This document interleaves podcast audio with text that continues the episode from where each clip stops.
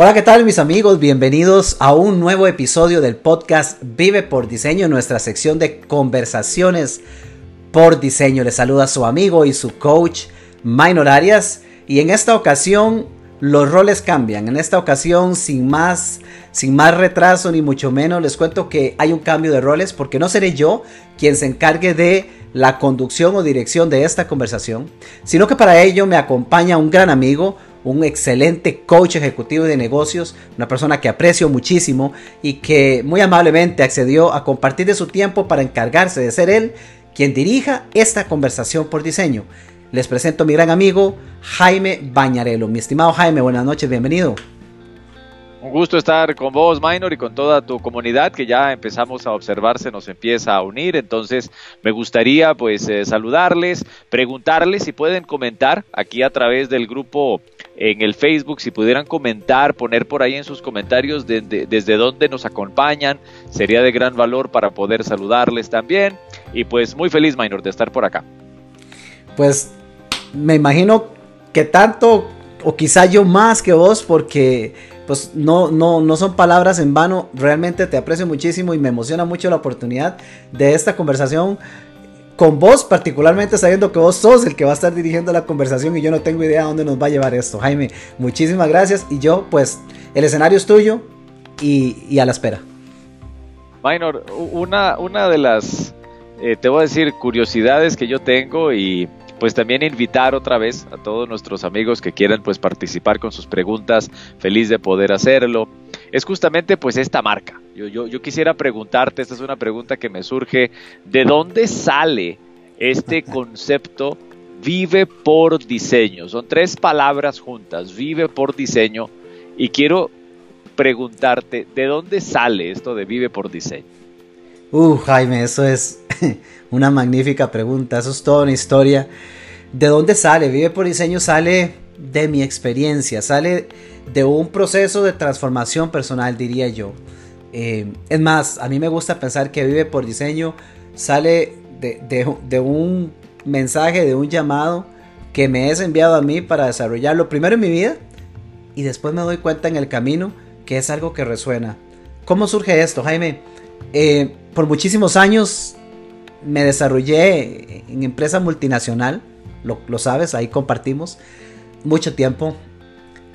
Y en, el desarrollo de esos roles, muchas veces, recuerdo como si fuera ayer, muchas veces yo me paraba junto a una ventana que quedaba junto a mi cubículo, mi, mi espacio de trabajo, y veía esos atardeceres espectaculares que suceden a veces en Heredia. Y viendo por la ventana yo decía, qué rico estar tomándome un café en otro lado. Qué rico estar en la playa, qué rico estar en otro lugar, trabajando pero haciendo algo diferente, qué rico estar afuera. Y lo decía muchas veces, me parece verlo como si fuera ayer. Cuando yo decido emprender mi negocio y comienzo a, avanzar en ese proceso, una de las decisiones que me lleva, o una de las razones que me lleva a decidir emprender lo que hoy es Líderes Determinados y todo lo que ha venido detrás de esto, fue precisamente el poder compartir más tiempo con mi hijo, poder compartir más tiempo de mejor calidad con mi esposa, regalarme más tiempo para mí, para áreas que yo sabía que quería en mi vida, pero que no podía tener presentes en aquel entonces. Y yo comienzo a desarrollar el negocio con esa idea en mente. Pero en el proceso de hacer negocio, lo cual he de decir, fácil no es, en el primer año me encontré sumamente ocupado tratando de hacer que esto funcionara desde el punto de vista de negocio y comencé a caer en el error de no vivir las cosas que quería. Y Jaime, tratando de resumir la historia en el segundo año de mi emprendimiento, cuando yo ya estaba trabajando con un, con un coach que había contratado, surgió la idea de escribir un libro. Un libro que por cierto nunca se escribió, pero que dio raíces para lo que hoy es Vive por Diseño. En ese libro, o, en ese proceso de querer escribir el libro, surgió un proyecto con mi coach. Y el proyecto fue, voy a entrevistar a una serie de empresarios para conocer cuáles son sus prácticas de liderazgo. En ese entonces la intención del libro era un libro de liderazgo. Y, y el proyecto fue dedicarme a entrevistar durante ese año a una serie de empresarios con ciertos rangos, con ciertas características, para comprender ciertos conceptos que quería encontrar como factores comunes de liderazgo. Para mi sorpresa, Jaime, fue que concluido el proceso de entrevistas, que fueron bastantes, terminé encontrando, sí, varios factores en comunes, pero hubo un factor en común, en la mayoría, no en todos, pero en la mayoría, que no me lo esperaba y me llamó demasiado la atención. Y ese factor fue, digamos que una serie de lamentos. Descubrí que en el proceso de emprender y desarrollar el negocio, muchos grandes empresarios habían logrado la receta para el éxito de su negocio, pero en el camino habían sacrificado todas las áreas más preciadas y valiosas que tenían. Había divorcios, había infartos, problemas serios de salud, había deportes abandonados, había hijos desconocidos, había familias desintegradas y por otro lado había dinero. Y eso, Jaime, eso despertó la curiosidad, eso hizo que el libro perdiera relevancia en su momento.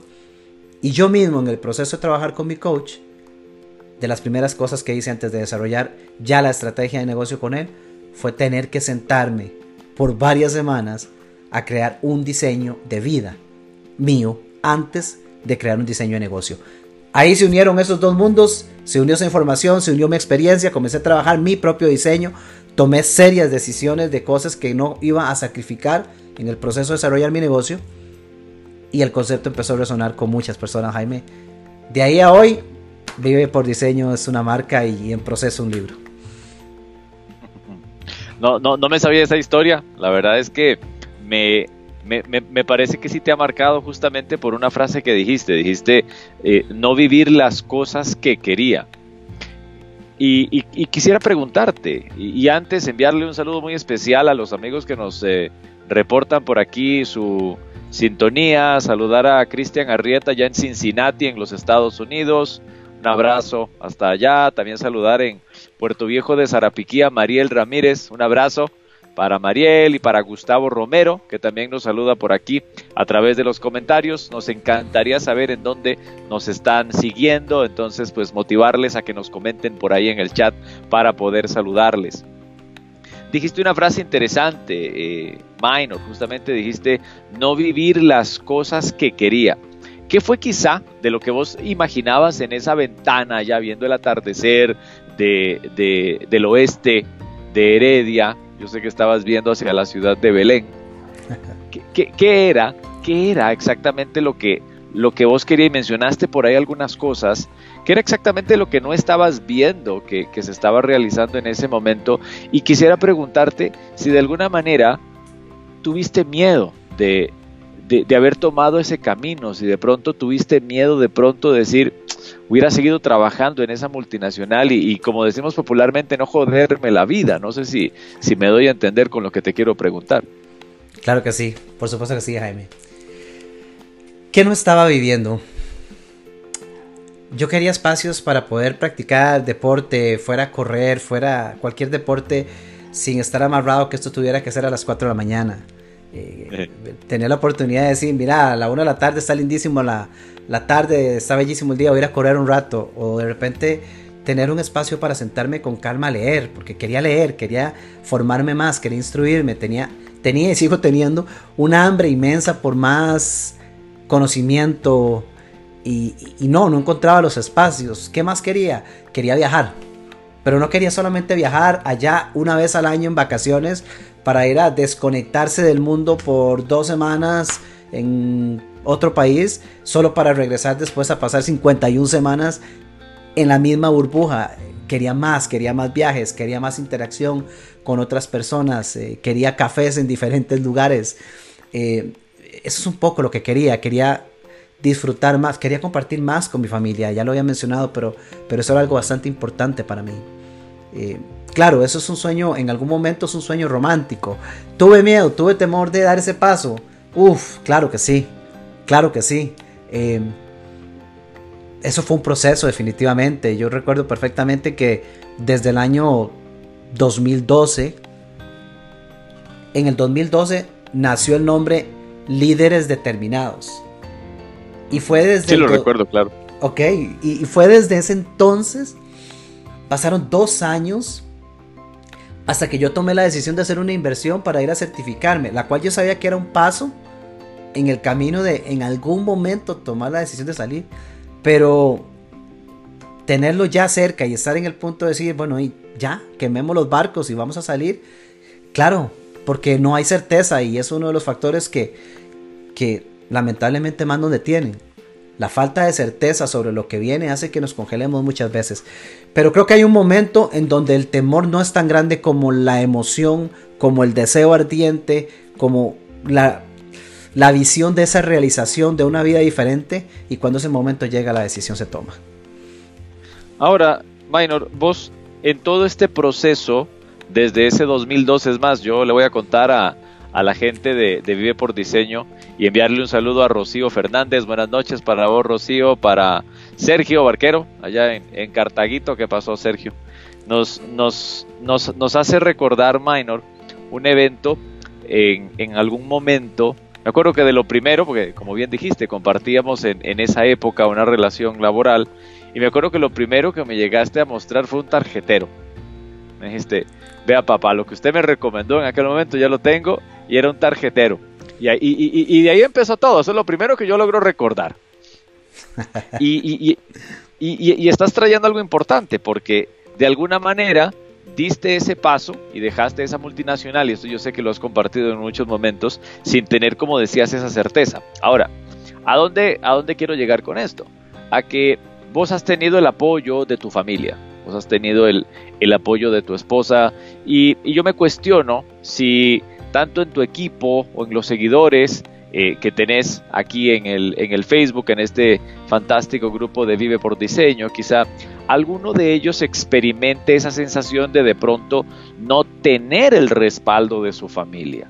Entonces, pensando en que esta puede ser una realidad para algunos miembros de, de tus seguidores, yo te pregunto, ¿Qué hubiese pasado, Minor, si no hubieses tenido el respaldo de tu familia? ¿Hubieras igual avanzado sabiendo, como ya lo dijiste, que no había certeza? Jaime, en ese supuesto yo tengo que responder que sí.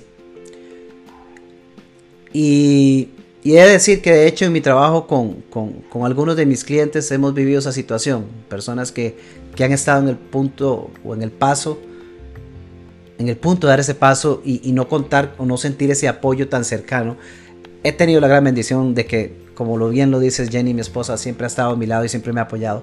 Pero yo creo que sí hubiese tomado la decisión aún sin el apoyo. Porque cuando esta decisión se tomó, el, el grado, por un lado, el grado de frustración que yo tenía ya era tan alto que no me dejaba respirar. Y yo sé que un gran porcentaje de las enfermedades físicas que yo tenía en ese entonces eran totalmente a raíz del grado de frustración y de estrés que yo manejaba. Y no era porque no apreciara el trabajo que tenía porque me encantaba. Era porque yo sentía que estaba ahogándome, porque sabía que había algo más que tenía que construir, que hacer, que crear, y no podía donde estaba. Yo, yo sé que el grado de inconformidad que tenía era tan alto que definitivamente me hubiese llevado a tomar la decisión de una forma u otra. Entonces, de alguna manera, ese, y, esta marca vive por diseño, ahora la interpretamos, como bien lo decías, como una respuesta a esa inconformidad que en ese momento experimentabas. Y, te quiero compartir, Minor, y compartirle a nuestros seguidores también, pues que el equipo de Minor nos ha hecho llegar pues también algunas preguntas. Y para los que recién se unen a nuestra transmisión, también invitarles, si quisieran pues extender alguna pregunta, la pueden comentar perfectamente aquí a través del chat y de paso pues nos cuentan en dónde nos acompañan y, les podemos saludar con muchísimo cariño. Una de las preguntas que, te hace tu equipo justamente tiene que ver precisamente con, con esas barreras.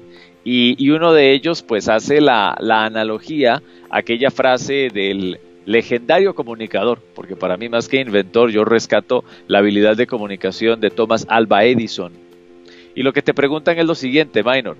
Te dicen, ¿cómo soportar y mantener la visión mientras se dan los 10.000 fracasos antes de que funcione la bombilla? Qué buena consulta. Es que cuando la visión es la correcta, y me refiero a la correcta al, hecho de decir, cuando ya se convierte en un absoluto, cuando llega a tener el equivalente de un valor que no sacrificarías por nada, no hay forma de perder la perspectiva de esa visión. Cuando, en palabras de el famoso Napoleón Hill, cercano al tiempo de, Thomas Alva Edison, decía, cuando esto se convierte en un deseo ardiente y la visión pasa más allá de un me gustaría, de un quisiera, a algo que usted puede sentir en su cuerpo entero, que usted lo puede sentir en la piel, que lo despierta en las noches, que lo hace llorar, que no sale de su mente en el día, cuando se llega a ese grado, es prácticamente imposible perder la perspectiva. Claro que hay cosas que nos distraen, y ahí viene la importancia de tener una serie de prácticas diarias que nos ayuden a mantenernos alineados. Porque sí, sí podemos descarrilarnos de ese camino hacia la visión. Y ahí viene la intención. Si la visión es fuerte y si sé que estoy avanzando hacia algo que mueve todo mi ser, para mí el siguiente paso es definir la intención de hábitos que me permitan hacer algo que me demuestren que avanza hacia esa visión cada día así sean pasos pequeños. Esa para mí quizás es la mejor forma. Y a veces es en la forma de una lectura, a veces es en la forma de contactar y conversar con alguien. Pasos pequeños, pasos medianos, pero pasos que estén alineados. Si son con intención, no hay forma de perderse esa visión para mí. Tu equipo te conoce bien, Minor, por lo que, por lo que puedo percibir. Y de alguna manera, otra de las preguntas que te eh, quiere hacer llegar tu equipo tiene que ver con, con ese libro que tenés ahí a tu, a tu mano izquierda justamente. Y el primero que, que tenés ahí justamente eh, tiene que ver con esto y, lo acabas de mencionar justamente. Acabas de citar justamente a, Napoleón Hill. Y lo que te quieren consultar es lo siguiente. ¿Cuál ha sido el, el líder que no sea Napoleón Hill? Porque ya saben que vas a responder con Napoleón Hill. ¿Cuál ha sido el líder que no sea Napoleón Hill que más ha influenciado en tu vida profesional? que has podido aplicar gracias a esa influencia?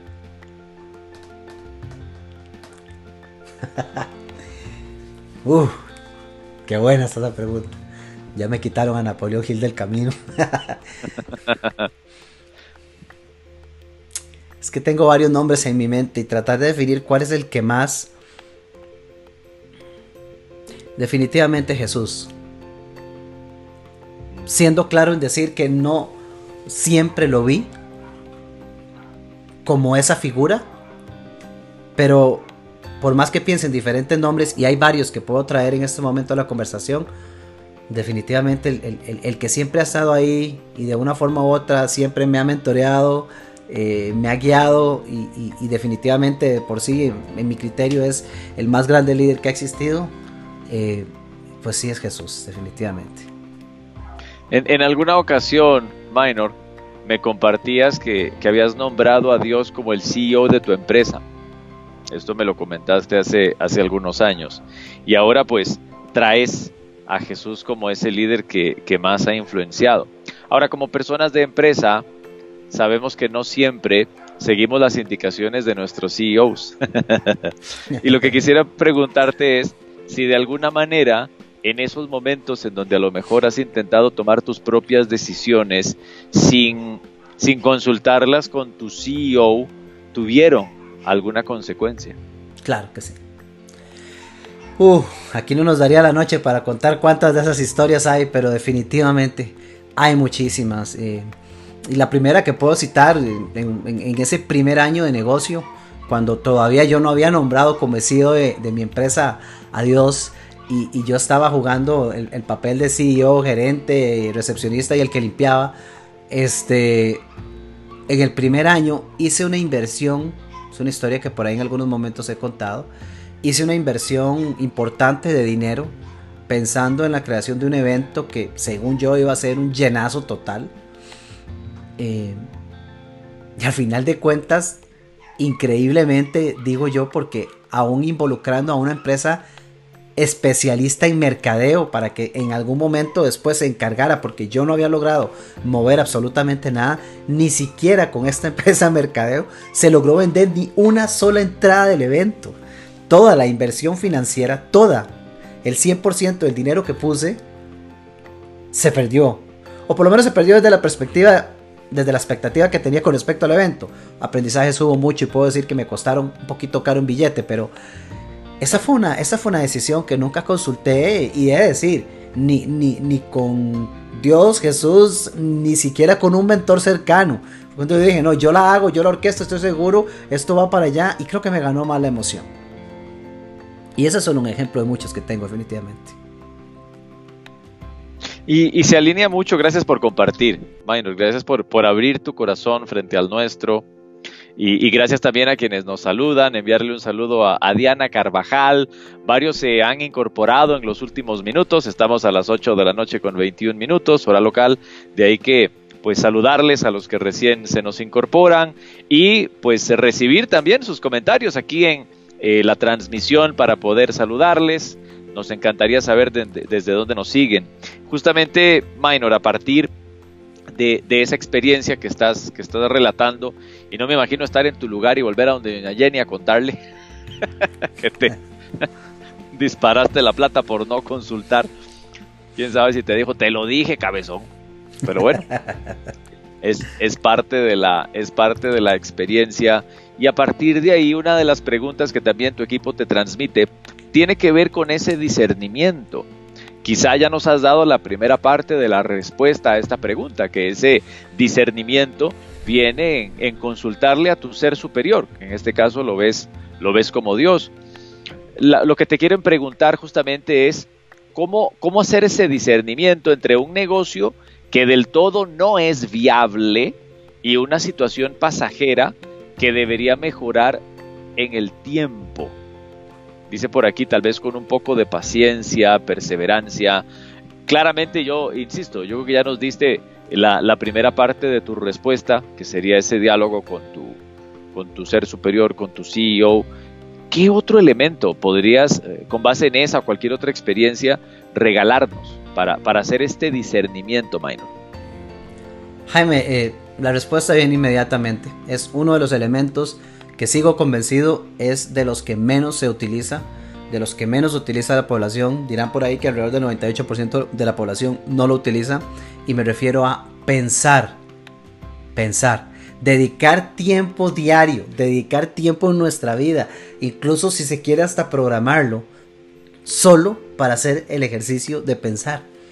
De sentarse a pensar qué estoy viviendo, qué no estoy viviendo, eh, qué acciones estoy tomando. Dejar que a nosotros venga información que si no dedicamos el espacio para recibirla, nunca la veremos pasar por nuestra mente. Creo definitivamente que ese es uno de los elementos más críticos.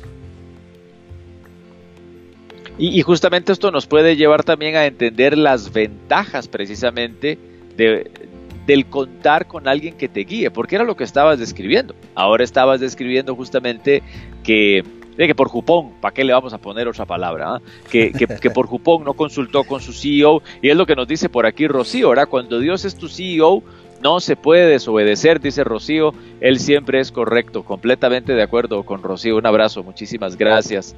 También enviarle un saludo a Carlos Sánchez, que está por ahí observándonos junto con Mariel, muchas gracias por estar con nosotros. Eh, para Jeffrey, ahí en la Liga Liga, muy bien, Jeffrey, un abrazo, muchísimas gracias también para eh, por, seguirnos por acá, Jeffrey. Y que justamente era lo que describías, Minor. Estabas describiendo justamente que eh, esta experiencia la tuviste, la tuviste por no consultar con tu CEO, por no consultar con un mentor. Y a partir de ahí quizá, y, y, me uno a esta otra pregunta que también tu equipo te ha hecho, y por cierto, a los que nos siguen aquí en vivo y quisieran pues también extender sus preguntas, bienvenidas sean la pregunta es justamente para alguien que desea empezar una relación de coaching.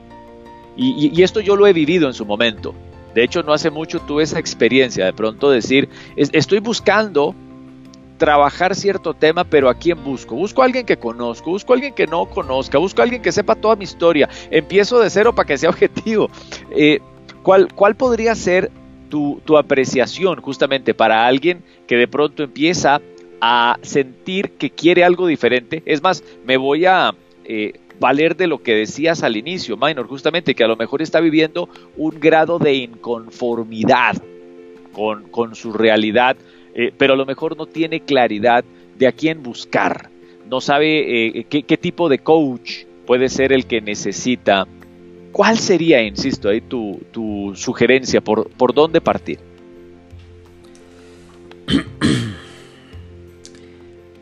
El primer elemento crítico clave para una buena relación de coaching es la confianza.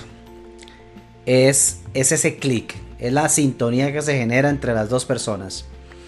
Ahora, para poder identificar esa, esa sincronía, esa sintonía, ese clic, es necesario tener al menos una conversación con uno o quizás con varios coaches para para poder percibir con cuál sentí mayor afinidad, porque ese es el punto de partida. Si yo comienzo una relación con, alguien sin sentir esa, de, coaching, sin, sin sentir esa afinidad, ya estoy partiendo mal, porque al no sentir la afinidad, yo mismo voy a propiciar que mis respuestas no sean tan abiertas. Yo mismo no voy a compartir tanto de lo que necesito compartir. Y la relación de coaching eh, necesita una apertura casi que total. Entonces un elemento es, hay que identificar eh, con quién se siente ese clic. Para eso entonces, no se vaya por el primero ni por el segundo, por lo menos dése la oportunidad de ir a tener conversaciones con algunos, con algunos coaches para que usted pueda identificar cuál le hace sentir mejor, cuál conecta más, con cuál siente más afinidad. Y si le debe dar un consejo algo genérico, a la hora de ir a contemplar con quién conversar, preste muy buena atención cuando un coach se acerque a usted y trate de identificar si lo que están buscando es venderle o lo que están buscando es servirle. Porque lamentablemente de los dos hay. Y le aseguro que el que está buscando servir se, identifica, se puede, se puede ver claramente. Eh, ¿De qué forma, Minor? es, un tema de percepción, pero a ver, te voy a dar un ejemplo, te voy a tal vez lo voy a compartir un ejemplo que, que va a ayudar a ilustrarlo.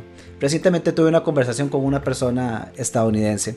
Esta persona me comentaba que en su campo, a lo que ella se dedica, y allá en su país, había tenido como cuatro acercamientos, de cuatro acercamientos de coaches diferentes que le contactaron y que le decían, mira, tenemos que tener una conversación, mira, eh, te veo muy triste y yo creo que es que está muy estresada, deberíamos conversar. y, y ella me decía, a los cuatro no les presté atención y, no los acepté y no los voy a aceptar para una conversación. Y yo le preguntaba, ¿por qué no? ¿Por qué no los aceptas? Dice, porque la forma de llegar a mí inmediatamente fue tratando de ver qué me sacan. Fue tratando de venderme algo. Yo pude sentirlo. Era, ni siquiera estaban entendiendo mi contexto de, de nada. Sin embargo, ahí estaba ella conversando conmigo. Pero yo nunca la contacté a ella para venderle nada. Yo estaba conversando con ella para para conocer de ella. Es más, ni siquiera tenía en mi mente la más mínima intención de pensar que llegase a ser cliente mía. Entonces, yo también lo he vivido del otro lado, como cliente. Yo, yo actualmente tengo dos coaches. Y, parte del proceso de contratar a mis coaches, de hecho, precisamente fue darme la tarea de seguirlos. Algunos tienen mucho contenido en redes, otros no. Y no necesariamente tienen que tenerlo para identificar que sean buenos. Pero yo me he dado la tarea de seguirlos, de investigar todo lo posible de ellos pero también les he contactado y he buscado tener una conversación con ellos sin costo, solamente para entender nuestra relación. Y ahí parte tal vez un buen principio. Eh, algunos no estuvieron dispuestos, otros estuvieron más que dispuestos a tenerle. Los coches que yo tengo hoy son coches que me han servido sin esperar que yo le dé ningún tipo de dinero hasta que no estuviéramos totalmente de acuerdo en que era la relación correcta. Para mí, mira, yo creo que vos no vas a llegar a, si estás en el proceso de querer hacerte de una novia para casarte, no vas a llegar a ver cuál ves como más bonita y de repente llegar y decirle, ¿qué? ¿Nos casamos mañana? Eh, no, por lo menos lléveme al cine primero, por lo menos cómprame un café, eh, conversemos, a ver, por lo menos dígame cómo se llama su mamá. Entonces, creo que por ahí va, Jaime. En, algún momento, Minor, también en alguna conversación, me, me revelaste algo muy interesante, porque y, te lo comento desde mi perspectiva y, pues me lo reforzaste, yo te hablaba de, lo complejo que en ocasiones pues se hace una herramienta como LinkedIn. Y, perdónenme, queridos amigos, que nos siguen a esta hora de la noche por el, el término que voy a utilizar, pero hay momentos en donde tengo la sensación de que ya para algunos usuarios, y otra vez desde mi, desde mi apreciación, LinkedIn pareciera estar como prostituido en el sentido de que eh, no, no realmente pues eh, encontramos, como decías, Minor, esa autenticidad en el servir, sino que de pronto, y una analogía que usaste en aquella conversación conmigo fue la del Shark Tank, que es casi que como un tanque de tiburones, y me exponías precisamente esa visión tuya, ¿verdad? De que, de que vos no entras ahí a, pelear con los tiburones, sino que más bien brincas afuera de ese estanque. Esa fue la, analogía que me compartías en aquel momento. Me gustaría eh, regresar a esa analogía y también pues valer eh, o valernos de esa metáfora para, para entender un poco cómo es que generas esa proyección sin entrar a eh, darte de mordiscos con los tiburones. Y espero que la analogía esté haciendo algún tipo de sentido. Sí, sí, por supuesto que sí, claro. Sí, mira, este, para mí es que estamos hablando de coaching. Y para mí hablar de coaching es hablar de servicio. Eh, si estamos hablando de vivir por diseño y estamos hablando eh, cualquier tema que nosotros como, como individuos queremos mejorar en, nuestra vida, si pensamos en conseguir a un coach, es porque hay algo, una, hay una dos razones. O hay, hay algo, hay algo que yo quiero resolver, solucionar en mi vida, o hay, hay, hay algo que yo quiero crear. En cualquiera de los dos casos, ambos están enfocados hacia tener una mejor versión de mi vida. Desde mi perspectiva como coach, yo lo único que puedo pensar es en servir. Yo no puedo contemplar tener una relación de coaching con alguien con quien yo no siento la afinidad o a quien yo sienta que no pueda servir, a quien no pueda apoyar. Entonces, ¿Cómo hago yo para saber si te puedo servir a vos, Jaime? ¿Cómo hago yo para saber si puedo servirle y apoyar genuinamente a otra persona, algún miembro de los que nos está viendo? La única forma que yo conozco al menos es encontrando la forma de poder tener una conversación. Y ni siquiera estoy diciendo una sesión de coaching, estoy hablando de una conversación como seres humanos, como personas. Y creo que eso se ha perdido demasiado hoy día con el, con el tema de las redes sociales, del mercadeo en línea. Ahí es donde viene la analogía y digo, la, mayoría de proveedores, y esto no son solo coaches, por cierto, pero la mayoría de proveedores del servicio que sea están como un estanque, no digamos de tiburones, están como un estanque de pirañas, saltando y saltando uno para ver cuál es la que más salta para agarrar la carnada. Eh, bueno, yo prefiero pasarme a la acera del frente, está más tranquilo, hay que trabajar diferente, pero yo lo que estoy buscando es conectar con las personas, conocerlas, escucharlas, aprender para mi propia vida, sacar aprendizaje de esas relaciones y si en el camino encontramos que lo que tengo le puede servir, la persona también se va a dar cuenta de ello, en su momento habrá ese clic, esa afinidad y ya será una conversación diferente. No sé Excelente, si te respondo. Sí. Sí, claro, claro, justamente. Y, saco dos elementos que, me gustaría utilizar a continuación. Eh, que decías, coaching, lo, lo, vamos a utilizar como una herramienta de las notas que me quiero dejar de esta eh, interesante conversación con vos. Es precisamente que es para resolver o para crear. Conversemos con aquellos amigos y amigas que de alguna manera están buscando crear algo y es parte de lo que nos ha llegado de, de tu equipo para, poder pues traerte a la mesa en esta noche. ¿Qué pasa con aquellos que saben que quieren crear algo, saben que quieren vivir por diseño y aún así están más pendientes de lo que sienten que les falta? Vos sabes de lo que estoy hablando. Aquella persona que dice, ah, no, yo ya ni aplico por, por trabajos bilingües porque a mí ya de uno me dijeron que tengo que practicar. Entonces, en vez de practicar inglés, por ponerte un escenario, en vez de practicar inglés, ya digo, no, no, no, ya mejor ni, ni vuelvo a intentarlo. Y así podríamos hablar de cualquier cantidad de, de habilidades que de pronto con mucha frecuencia todos, porque yo me incluyo en ese saco, de alguna manera hay veces en donde no nos sentimos capaces para algo. Entonces, es lo que quisiera traerte a la mesa. De pronto, desde tu experiencia, desde lo que te han compartido tus mentores, tus coaches en el proceso, ¿qué de pronto nos podrías regalar de valor para poder dar ese primer paso ante lo que los psicólogos llaman las creencias limitantes, Minor? Salga a fracasar rápido. Empiece a hacer callo. Eso es como cuando uno, como cuando uno está enseñándole a un niño o uno mismo pasó por el proceso de, aprender a andar en bicicleta. Es que literalmente es igual. El, temor inicial es, primero yo no sé andar en bicicleta al principio y el gran temor es, es que si me caigo, porque nunca he mantenido equilibrio. y, si me caigo, ¿qué pasa? El temor es, ¿qué pasa si me caigo? Eh, ¿Cuál es la raspada que me pego o el golpazo que me llevo? Y ese temor puede hacer que muchos toda su vida nunca se montaron en una bicicleta. Pero la mejor forma de ir a aprender a andar en la bicicleta es montese cuanto antes. Y si se tiene que caer, cáigase rápido. Diría eh, John Maxwell, failing forward. Fallemos rápido, apurémonos a fracasar. Eso nos trae a la, a la, pregunta que mencionaban de, de Edison y sus 10.000 intentos. Primero, un objetivo claro que quiero ir a conquistar. Y segundo, la conciencia de que indiscutiblemente va a fallar. O sea, porque no, a ver, no hay y no conozco, no he conocido a una sola persona que la pegue en la primera. Pero para nada. O sea, se va a fallar. Y eso implica que es el equivalente a vas a fracasar. Ahora, que fracases en un paso no significa que seas un fracasado. Ahí lo que viene es la interpretación de eso y eso es lo que hace que muchos se detengan. Hay que salir a fracasar rápido, hay que salir a fallar rápido, hay que equivocarse rápido. Para que puedas aprender de eso, te vuelvas a montar, trates de hacer equilibrio y te vuelvas a caer hasta que eventualmente te des cuenta que ya tenés el equilibrio. Ya las caídas no duelen, ya se hizo callo y ya podemos seguir adelante aceptando eso. El gran temor a fracasar es el que nos congela, nos detiene. Ahora mencionabas en el ejemplo, Jaime, y, es que vino inmediatamente a mi mente, entonces quiero comentarlo. Mencionabas en el ejemplo ese aplicar, y ya sé que me falta algo y entonces no aplico. Y se me vino un recuerdo mío.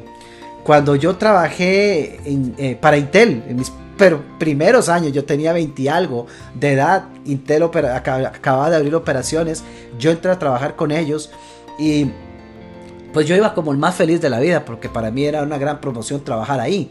Pero poquito tiempo de estar adentro trabajando, yo me di cuenta que compañeros, ex compañeros míos de colegio, que ni siquiera hablaban inglés, tenían puestos técnicos, reparaban las máquinas. Yo tenía la formación, las habilidades, pero a mí me habían asignado un puesto al estilo Homero Simpson, apretando botones.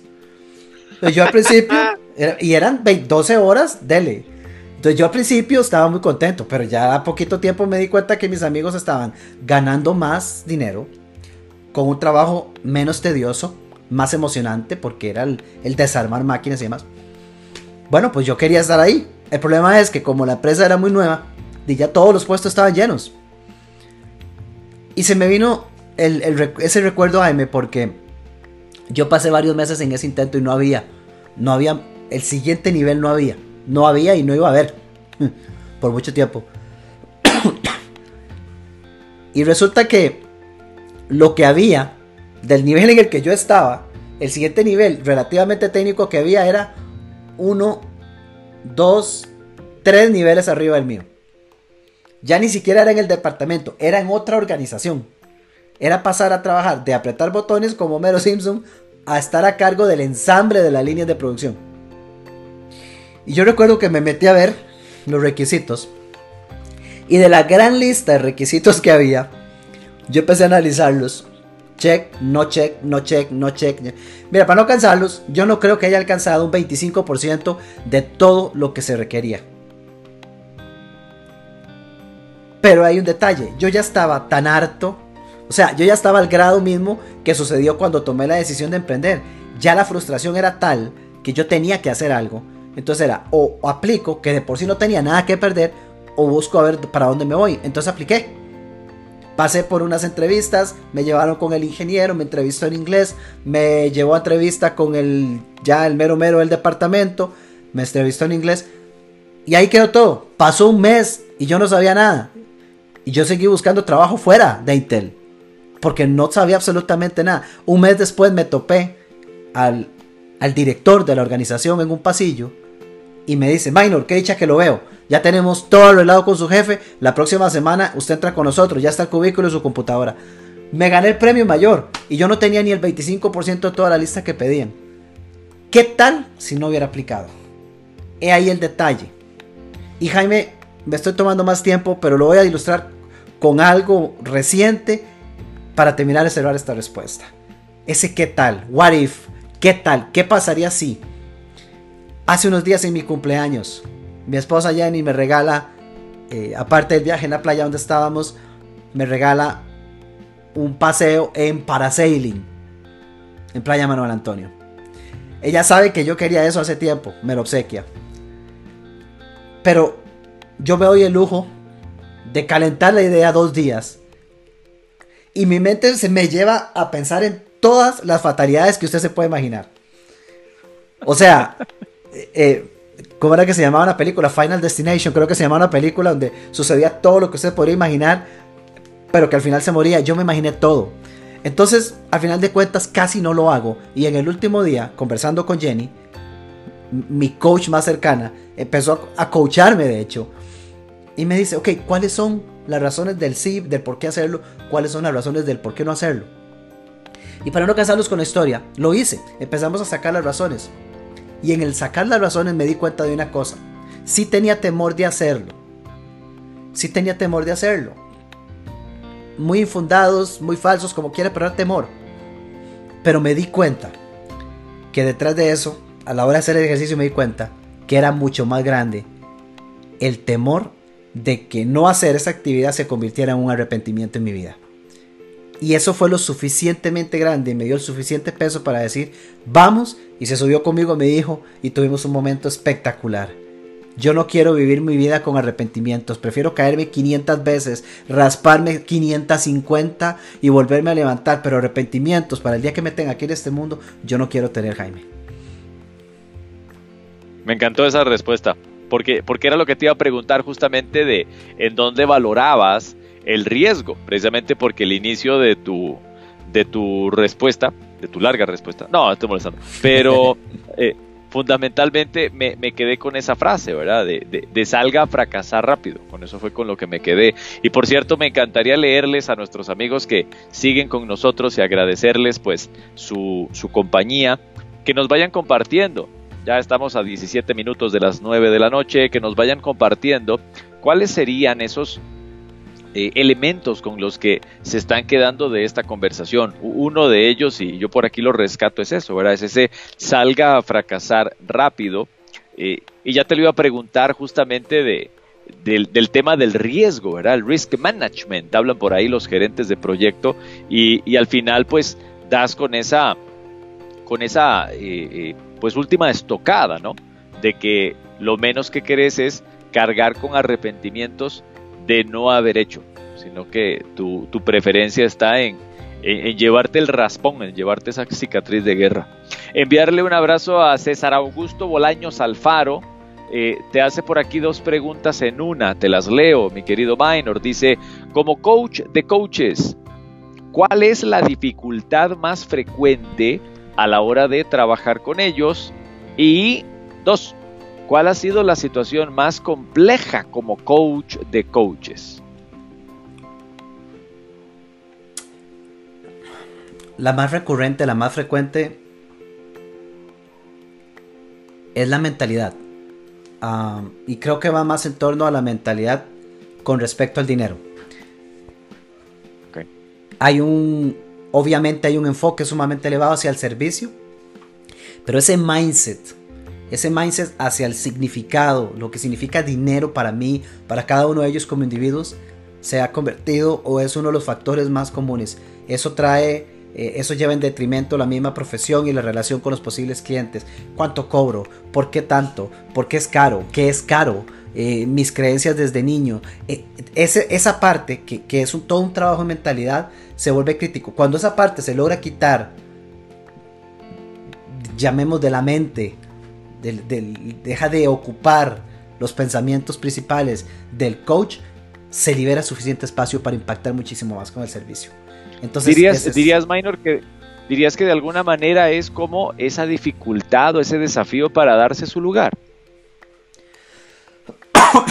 Sí, sí, y es que cuando, cuando antes de ir a dar ese paso de servicio, los pensamientos que están dominando mi mente son aquellos que están en torno al dinero, ya sea por temor, ya sea por escasez o ya sea simplemente por estar pensando cuánto le voy a ir a sacar, ganar a ese cliente, esos pensamientos dominantes me están privando o me estarían privando de poder, poder poner mi mente en sintonía con cuál es el mejor enfoque de servicio que puedo poner para esta persona.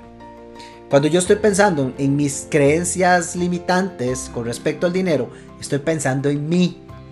Cuando yo logro sacar eso de la ecuación, puedo pensar en vos. Y es cuando más impacto tiene la relación de coaching. Entonces, e, e, ese es un factor común, ese, ese es de todos los días verlo. Eh, Jaime, y olvidé la segunda pregunta porque creo que eran dos en una. Sí, la situación más complicada que has enfrentado como coach de coaches.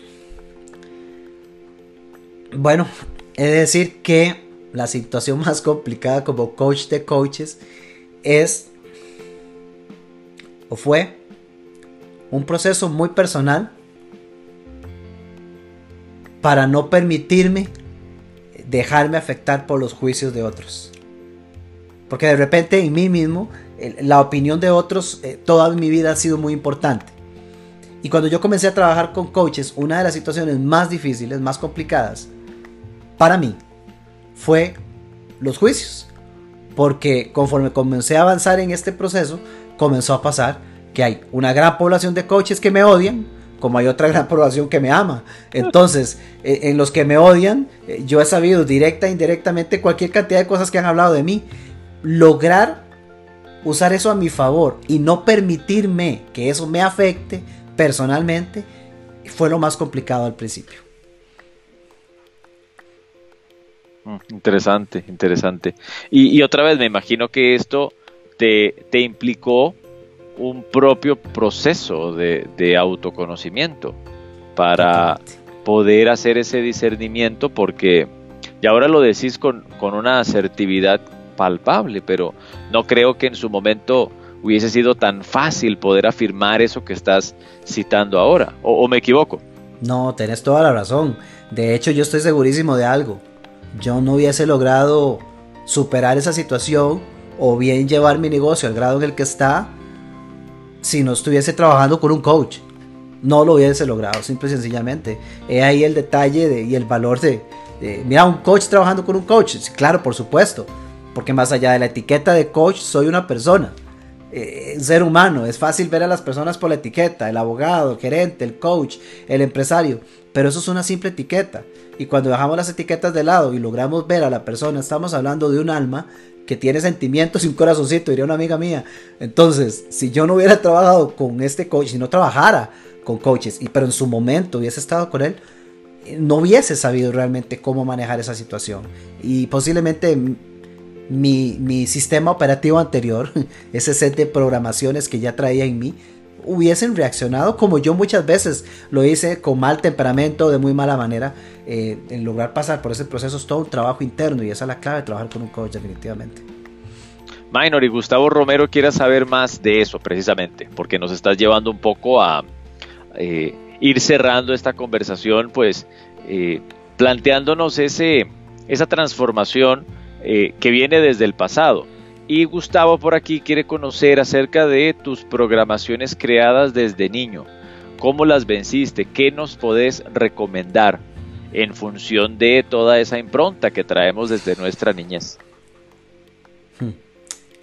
definitivamente la más marcada era con respecto al dinero. Eh, creo, creo, que es una de las más comunes y en mi caso definitivamente era esa. Yo crecí eh, en, un, en, un, ambiente familiar hermoso pero definitivamente con mucha escasez. Y, yo recuerdo perfectamente, o sea, una de, las, de esas imágenes que a uno se le quedan grabadas en la mente, situaciones que a veces pasan en la vida. Yo recuerdo estando en colegio, todavía en tiempo de colegio, y, recuerdo ver a un, a un compañero de clase, que eran muy bien acomodados, llegar con sus Nike Jordan a las clases. Eh, yo veía esas tenis y era como ver una nave espacial. Yo quería eso, pero era imposible en mi vida. Eh, y, entonces con lo que yo crecí mucho fue, eh, no, no hay plata. Y frases coloquiales con las que vacilamos eh, acá y en muchos países como, ¿usted cree que yo abro la llave del tubo y la plata sale? Este... yo creo que eso solo me la decían a mí. no, no, son comunes y yo crecí con ella. A mí me decían, ¿usted qué cree que su mamá tiene un palo de billetes en el patio? Esa es otra, ¿verdad? Definitivamente. Y, eso pasó factura porque eh, cuando yo comencé a desarrollarme profesionalmente y, gracias a Dios y los talentos que Dios me dio y la habilidad de saber aprovecharlos, pues yo fui creciendo muy bien en, estos puestos, en estas empresas multinacionales, eh, pero todo esto pasó factura porque yo tenía un pésimo, yo tenía una pésima relación con el dinero. Y he de decir, sigo trabajando en ella. Hoy día sí muchísimo mejor y más curada, pero yo tenía una pésima relación con el dinero. Entonces, por mucho dinero que yo ganaba, tenía pésimos manejos financieros. Se me iba y se me iba más. Tarjetas de crédito hasta el tope, viajes donde se gastaba más de lo que debía haber gastado, en fin. Eh, incluso cuando yo comencé mi negocio, eh, y es decir, la más grande transformación la he tenido desde que yo decidí emprender este tipo de negocio, porque mi proceso de coaching me ha llevado a confrontar todas las áreas críticas de mi vida para poder vivir por diseño. Hoy cuando yo hablo de vivir por diseño, no lo hablo como un texto muy bonito que enamora a la gente o como una frase eh, que, que resuene y conecta. No, si yo hablo de vivir por diseño, hablo porque en cada una, y entiéndase, cada una de las diferentes áreas que puede involucrar el concepto de vivir por diseño, llámese espiritualidad, finanzas, salud, deporte, alimentación, relaciones, familia, esposa, todo lo que usted quiera nombrar, en todas he trabajado. Y con propiedad por lo que he trabajado, me siento en posición de poder compartir. La parte financiera fue una muy fuerte de esas, de esas que acarreaba desde niño. Y fue cuando emprendí que empecé a hacer un trabajo muy fuerte en entender qué patrones me estaban llevando a mí a tener ese tipo de comportamientos y cómo ir corrigiéndolos. E insisto, es un trabajo en proceso, sigo en ello. Espero, Gustavo, que estos consejos que nos da Minor te aporten valor. Yo, yo me identifico mucho y espero que también, Gustavo, pues estén aportándote valor en esta noche y aprovechando esta respuesta que nos das precisamente de, de esos pasos, como que estabas esbozando de alguna manera eh, eh, esos eh, componentes de una vida por diseño, asumiendo Minor, que yo me acababa de conectar, que no sé quién es Minor Arias y que no sé qué es eso de vivir por diseño. ¿Por dónde empieza uno a vivir por diseño, Minor? Jaime amigos, se comienza por darse el permiso de coger un papel y un lápiz o un lapicero y sentarse a escribir ahí qué es eso que yo quiero en mi vida. No lo que otros quieren. No lo que, otros me dicen que debo hacer o tener. Lo que yo quiero. Porque mi experiencia, tanto personal como coach, me ha llevado a entender que hemos crecido en un entorno hasta el día de hoy en donde lo que menos nos han dado es espacio para entender qué es lo que queremos. Desde niños nos pasan diciendo lo que tenemos que venir a hacer. Y no, no nos han enseñado hasta ahora, muy poco hay todavía en, en, el mundo y en el mercado que nos ayude a comprender o hacer que los niños comprendan que deben de comenzar, deben de partir por definir qué es lo que quieren. Entonces, paso uno, siéntese con calma, permítase la oportunidad de sentarse a notar qué es lo que usted quiere en su vida, lo que anhela. Usted sabe que ahí en su corazón latente está una serie de cosas que quiere hacer realidad, que toda su vida ha soñado y que tal vez hasta le han dicho, es un absurdo, no sea bruto, no sea tonto, ¿cómo piensa en eso? Pero usted lo ha tenido ahí, eso que usted tiene ahí, póngalo en papel. Comience por ser sincero y transparente con usted mismo y defina qué es eso que usted quiere en su vida. Porque es que es su vida, no es la de nadie más y ya es hora de ir a entender que a nadie le corresponde más que a usted mismo crear la vida que usted quiere. Comience por definir qué es eso. Minor, para los que somos papás, ¿de qué forma has podido empezar a, no sé si usar la palabra implementar esta vida por diseño en tu muchacho? Híjole, ese es, eso es todo un tema, Jaime. Eh, mi hijo hoy tiene 14 años cuando yo tomé la decisión de salir y dedicarme a mi negocio, precisamente él tenía, estaba en la transición de 8 o 9 años. Y, y lo que te puedo decir para responder eso es, siendo yo sincero, honesto y transparente conmigo, con mi diseño, con lo que yo quiero. En otras palabras, es, es enseñándole con el ejemplo. En mi caso, eh, abrir la mente, por, suerte, gracias a Dios, pues eso no nos ha costado en casa porque mi esposa está bien conectada conmigo y tenemos muchos años en este tema del desarrollo eh, personal y profesional. Y entonces somos personas con la mente bastante abierta como para poder permitir que nuestro hijo explore las cosas que quiere explorar. Hemos tratado de no ser nosotros quienes perpetúen las creencias con las que nos desarrollamos. Pero yo procuro que lo vea en el ejemplo. A veces quisiera que el resultado sea más rápido, pero de algo sí tengo certeza. Lo que hacemos, lo ven. Lo que decimos rápidamente se puede ir, pero lo que hacemos lo ven y se queda. Y yo sé que eso permea tanto como para poder replicarlo el día de mañana. Por lo menos es la forma como yo lo he visto con, con mi hijo.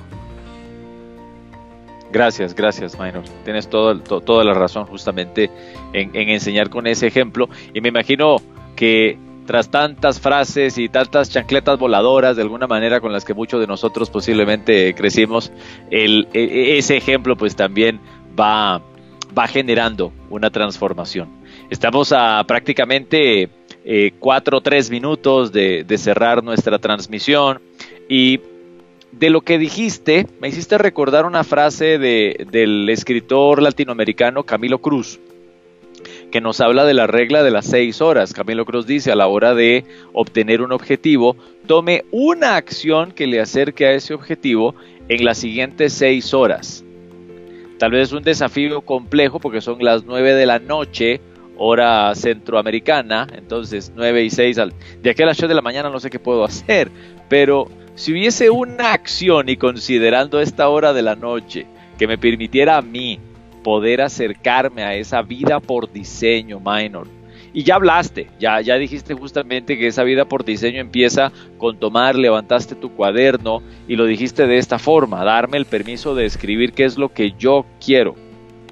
¿Qué pudiera hacer yo así de manera más inmediata? Y te insisto, considerando que es una pequeña acción que me acerque. Tal vez no voy a tomar eh, una, una, acción determinante, como ya lo dijiste, sin, sin consultarlo con mi CEO, pero ¿cuál podría ser una acción con la que me retire yo en esta noche agradeciéndote la oportunidad que me has dado de compartir con vos y con tus seguidores? Claro, aprovechando que es de noche y para quienes vean la grabación, si la ven en el día, contemplen en la noche también. ¿Cuál acción justo antes de dormir? Regálese 2-3 minutos. E imagínese que estás en el año 2022 o 2023, que ya pasaron 2-3 años. Pero imagínate que estás ahí en tiempo presente y permítete ver dónde estás, cómo es tu vida, qué tienes, qué no tienes, cuánto dinero hay en la cuenta de tu banco, qué talla de ropa usas ahora, ¿En qué casa vives? ¿Dónde estás? ¿Qué cosas han cambiado? ¿Qué carro estás manejando? Ya salió este gobierno, imagínate qué bendición. bueno, imagínate hasta quién es el nuevo presidente. Velo en tiempo presente, en tiempo presente, no futuro. Y quiero aclararlo rápidamente. No es, uy, mira, dentro de tres años me gustaría tener tal carro y estar en tal lado y tener una talla X. No, no, no. Eso es pensar a futuro. No, yo quiero que antes de acostarte a dormir, tomes unos minutos y te imagines que hoy es... Eh, 25 de febrero del 2023 que estás por acostarte y estás agradeciendo porque tienes esto. ¿Qué es esto? Si tienes chance, anótalo, pero mínimo visualízalo y acuéstate pensando en esa imagen. Con solo eso estás avanzando, porque ya estás programando tu subconsciente para crear la visión de vida que quieres en tu vida. Valga la redundancia. Gracias, Minor, por tus recomendaciones y gracias de nuevo a todos los amigos que nos han acompañado. Te devuelvo, pues, eh, Minor, el, eh, la palabra para que puedas despedirte de tus seguidores, una vez más apreciando esta extraordinaria oportunidad. Jaime, muchísimas gracias. Es increíble cómo vuela el tiempo cuando el entrevistado es uno. Eh, fabuloso, gracias, de verdad aprecio muchísimo. eres una persona a quien aprecio y he admirado mucho, amigos mis primeros, casi que podría decir que uno, uno si, no mi, si no mi primero, uno de mis primeros mentores en este camino es este señor que tienen en pantalla. Cuando yo estuve por allá en esa empresa donde compartimos, yo buscaba la forma de no perderme alguna de las capacitaciones que él daba. Y bien recuerdo estar sentado allá en esas sillas, aprendiendo y hasta pensando, yo quiero llegar a facilitar como él. Y lo digo en serio, Jaime, te aprecio mucho, he aprendido muchísimo de vos, así que tener esta conversación contigo me, llena el corazón. Eh, a todos ustedes amigos, gracias por ser parte de Vive por Diseño. Esto fue creado para ustedes es creado para ustedes, seguimos creciendo para ustedes. Sigan con nosotros porque muy pronto tendremos eh, nuevas conversaciones. La próxima semana tendremos una nueva conversación. Volvemos al rol original y estaré conduciendo la sesión con nuevas conversaciones. Pero vienen más cosas, así que amigos, sigan con nosotros, sigamos construyendo sueños. Pero para eso, permítase soñar de eso se trata esto. Si no lo hacemos, si no sueñas, no va a haber nada que ir a construir. Jaime, mil gracias de nuevo. Buenas noches a todos. Buen día a quien ve la grabación y seguimos en contacto. Fuerte abrazo amigos.